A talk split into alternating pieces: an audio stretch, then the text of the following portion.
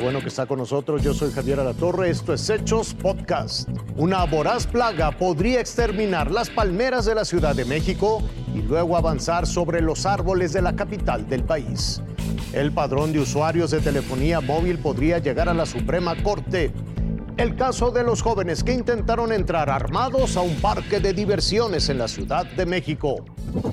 Imponentes, bellas, fuertes, son uno de los atractivos visuales más bellos que llegaron a México durante el siglo XVI. Son las palmeras. En la época de la colonia. Sin embargo, no tuvo el auge que después se le dio. El presidente Miguel Alemán se da cuenta de que estamos hablando de 1946, 1952, que fue su periodo de gobierno. Entonces él visita Los Ángeles y se da cuenta de esas avenidas maravillosas. Dije, ay, no, qué maravilla. No son originarias de México, se llama Phoenix canariensis y viene de las Islas Canarias allá en la parte española. Estas palmeras llegaron a América a principios del siglo pasado, llegaron muchos a California, a Florida. Hoy son referencia la glorieta de La Palma en Reforma o Avenida Palmas en las lomas de Chapultepec. Adornan las principales avenidas y parques de México. Tienen un tallo fuerte, grande, sus raíces son superficiales, por ello tienen la capacidad de almacenar el agua que necesitan.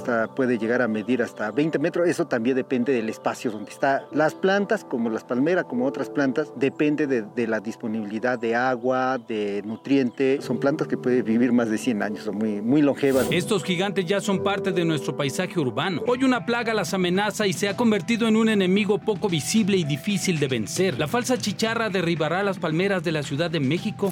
De eso le hablaremos mañana. Ulises Grajales Valdivia, Azteca Noticias.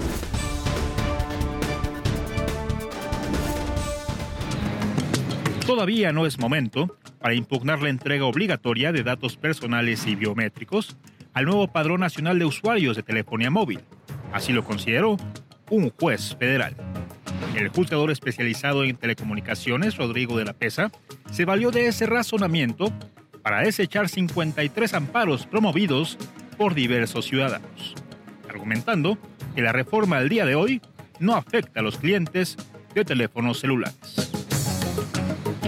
La decisión de Rodrigo de la Pesa contrasta con la de su homólogo, el juez Juan Pablo Gómez Fierro, quien la semana pasada concedió una veintena de suspensiones provisionales contra este padrón, las cuales benefician solamente a los ciudadanos que promovieron el juicio. Se espera que en las próximas semanas las decisiones de ambos jueces sean revisadas por tribunales especializados ante las impugnaciones que se presenten. Incluso, los litigios podrían llegar hasta la Suprema Corte de Justicia para que sean los ministros quienes dicten una sentencia definitiva sobre el padrón y la entrega de datos personales y biométricos. Juan Pablo Reyes, Azteca Noticias. Se ha convertido en todo un enredo la puesta a disposición del menor de 17 años y de Jennifer M. de 20 años. Los dos jóvenes que el pasado viernes intentaron ingresar con una subametralladora calibre 22 y 28 cartuchos útiles a un parque de diversiones ubicado en la carretera Picacho Ajusco de la Ciudad de México. De acuerdo al reporte que fue firmado por el comisario y jefe de la Policía Bancaria Industrial, Elpidio de la Cruz Contreras, los dos jóvenes fueron entregados a la Coordinación Territorial número 4 aquí de Tlalpan, información que no ha sido confirmada por la Fiscalía General de Justicia de la Ciudad de México. La Fiscalía Capitalina informó el domingo 25 de abril que el menor ya estaba en la Fiscalía Central para Menores y de la mujer no había datos. Hoy lunes 26 de abril, la titular Ernestina Godoy dio otra versión. El menor está con sus padres, pero hoy pedimos la orden de aprehensión. Tampoco quiso profundizar sobre qué intenciones tenían los dos jovencitos al intentar meter el arma semiautomática al parque de diversiones. Hay cosas que eh, por el momento no podemos decir, pero se las vamos a comentar.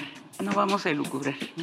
Los jóvenes fueron descubiertos con el arma cuando pasaron por el arco detector de metales y se les hizo la revisión de rutina. Los videos de las cámaras de seguridad serán una evidencia contundente en este caso. Federico Anaya, Azteca Noticias. Esto fue Hechos Podcast.